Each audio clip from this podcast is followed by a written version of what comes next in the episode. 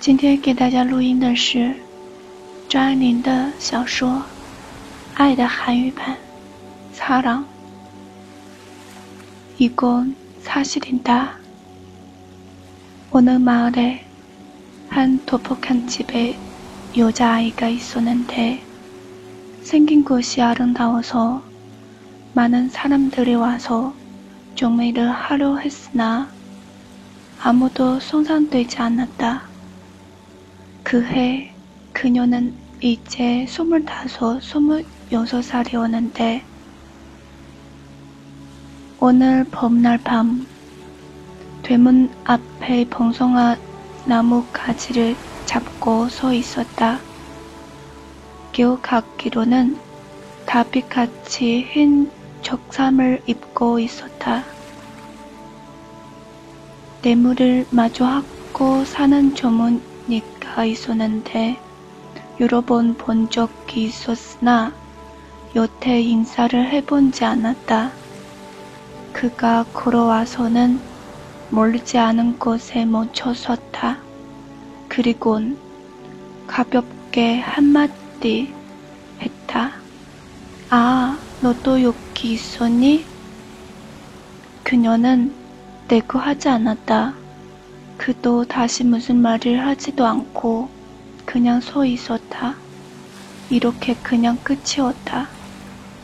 나중에 이 연인은 친족에게 납치를 당하여 다른 마을로 파러 가서 초비되었다. 다시 번 되파러 갔다.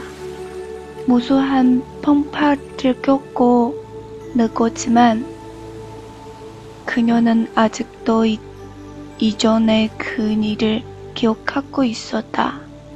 그 봄날 밤 되문 번성한 나무 아래서의 그 젊은이를 항상 말하곤 했다. 하도 많은 사람 중에서 만나야 할 사람을 우연히 만났다. 무한한 세월 속에서 시간도 끝도 없는 화양에서 빠르지도 않고 늦지도 않게 때맞춰 우연히 만났다. 그러나 역시 별로 할 말도 없었다. 다만 가볍게 한마디.